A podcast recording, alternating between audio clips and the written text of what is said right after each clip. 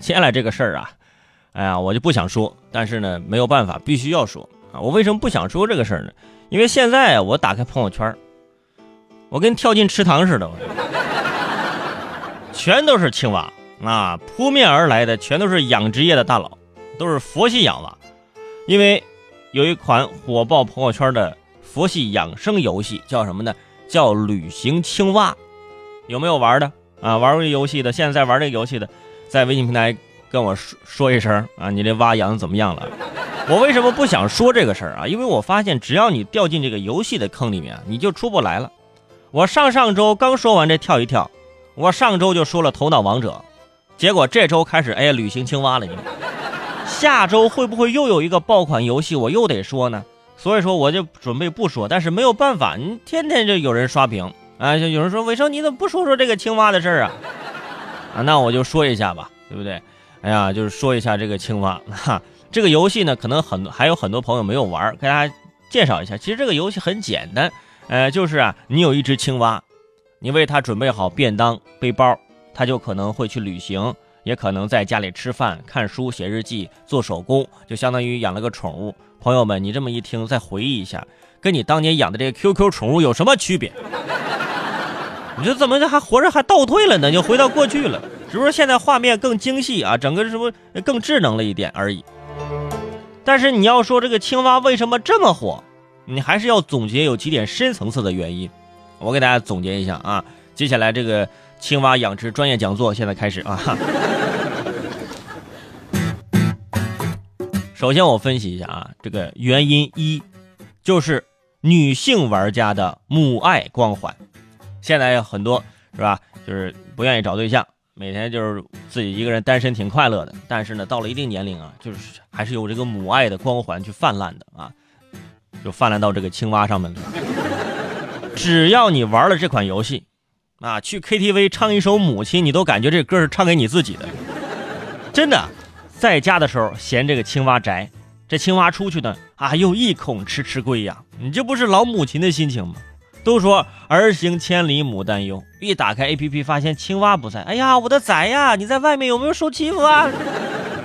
而且之前看朋友圈，哎，有有有的母亲是天天在朋友圈晒娃，啊，晒足三百六十天，晒足美味，晒足鲜，对不对？跟晒酱油似的。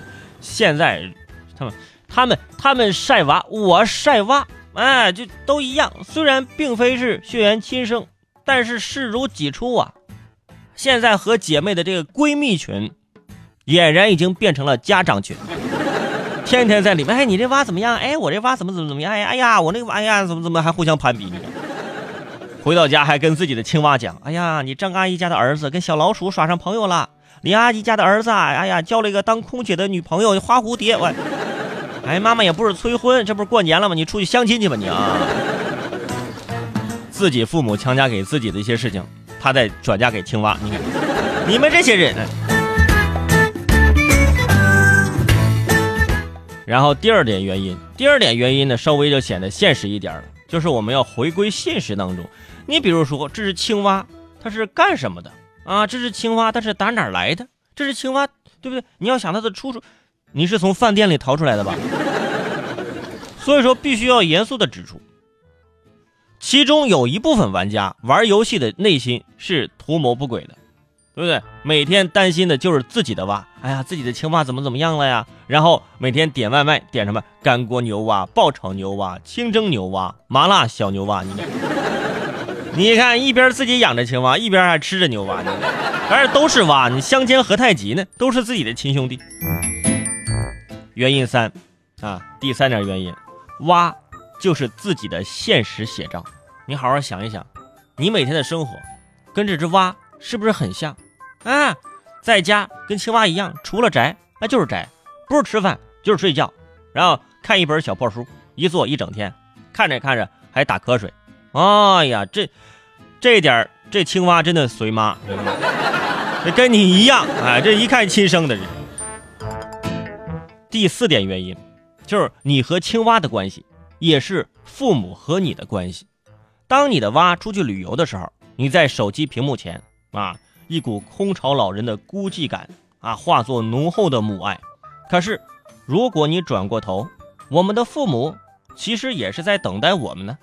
养一只蛙，看他们四海为家，你也明白了。当你过年说不回家的时候，父母该有多难过。